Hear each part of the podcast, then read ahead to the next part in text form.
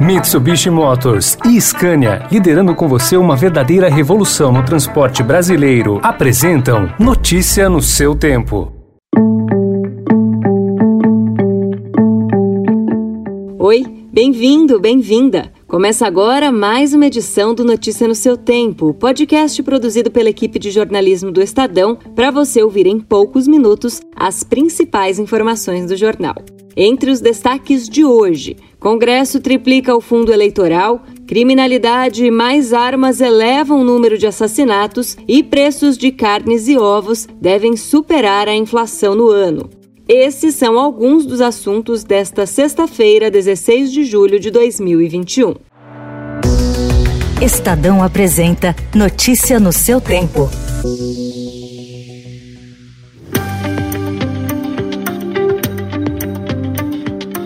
O Congresso decidiu turbinar o financiamento das campanhas eleitorais de 2022 com uma mudança nas regras apresentada de última hora. A alteração feita na construção do orçamento do próximo ano, aprovada ontem por deputados e senadores, reserva 5,7 bilhões de reais para as campanhas do ano que vem. Esse montante de dinheiro público do chamado fundo eleitoral representa um aumento de 185% em relação ao valor que os partidos obtiveram em 2020 para as disputas municipais e mais que o triplo do que foi destinado às eleições de 2018. Depoimento do empresário Cristiano Carvalho à CPI da Covid ontem fez com que o presidente da comissão, Omar Aziz, cobrasse do governo a demissão do coronel Elcio Franco. Para o bem do país, um cidadão como o coronel Elcio Franco não pode estar na antessala do presidente mais. Não pode. Não pode. Você não pode passar a mão em cima de uma pessoa que brincou com a vida das pessoas negociando vacina fantasma. E ainda com um indício muito forte que houve pedido de benefícios. Ex-secretário executivo do Ministério da Saúde, Franco foi apontado por Carvalho, representante da Davat Medical Supply no Brasil, como o homem que negociou com ele diretamente a venda de vacinas contra o coronavírus. O coronel da reserva é hoje assessor especial da Casa Civil e despacha no Palácio do Planalto, em um andar acima do presidente Jair Bolsonaro. Agora a atualização do estado de saúde do presidente. Ele segue internado em São Paulo após diagnóstico de obstrução intestinal. Durante a entrevista ao vivo do quarto do hospital, concedida ao apresentador Siqueira Júnior, Jair Bolsonaro afirmou ontem à noite que seu quadro de saúde evoluiu e que a chance de ser submetido a uma cirurgia está bastante afastada. O médico Antônio Luiz Macedo estava ao seu lado e confirmou a informação. A cirurgia e Cristina está afastada, uma vez que o intestino começou a funcionar e o abdômen está mais flácido e mais funcionante. Macedo, no entanto, não mencionou qualquer previsão de alta. Também está com cuidados extras à saúde o governador de São Paulo, João Dória, que contraiu mais uma vez Covid-19. Ele cancelou compromissos presenciais, disse que vai manter as atividades em sua casa, nos Jardins, na Zona Sul de São Paulo, e afirmou estar muito bem e disposto. E eu tenho convicção do que está me protegendo contra o agravamento da doença é a vacina, a vacina do Butantan, que já tomei duas doses. O meu caso serve de alerta para todos que já foram vacinados Sigam respeitando os protocolos, como o uso de máscaras, álcool em gel, lavar as mãos e, se possível, distanciamento social, pois todos estão suscetíveis a serem infectados, mesmo que vacinados. Não importa a vacina, todas as vacinas são boas. As vacinas evitam o agravamento da doença e não a infecção. Vacinas salvam vidas.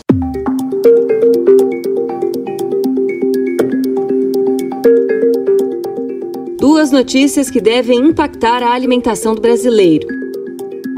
A proposta de acabar com os incentivos fiscais concedidos hoje ao Programa de Alimentação do Trabalhador, incluída no texto da reforma do imposto de renda pelo relator e deputado Celso Sabino, pegou de surpresa os setores de bares e restaurantes e de cartões de benefícios. Com o fim do benefício, as empresas do setor falam em perdas que podem afetar cerca de 20 milhões de trabalhadores que recebem vale-refeição e vale-alimentação.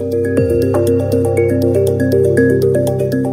a carne vermelha no prato pesará cada vez mais no bolso do brasileiro, com a renda comprimida e o desemprego em alta. O cenário não será diferente se a alternativa escolhida for o frango, os ovos ou a carne de porco. Especialistas projetam que a inflação para as proteínas vai superar a marca de 10% este ano, após já ter disparado em 2020. O aumento está acima do previsto para o IPCA, que é de 5,9%.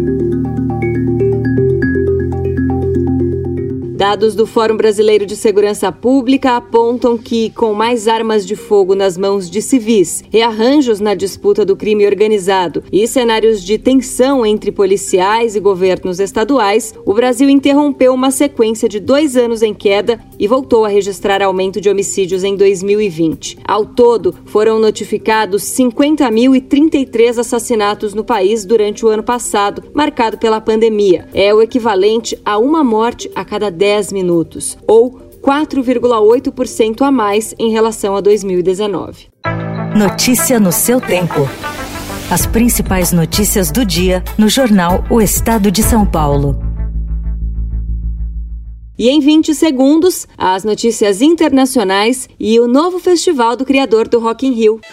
Desbravar um terreno difícil, apreciar paisagens ou encontrar novos destinos. Não importa o destino que for explorar, a Mitsubishi Motors tem um 4x4 para acompanhar qualquer aventura. Conheça os modelos em mitsubishimotors.com.br.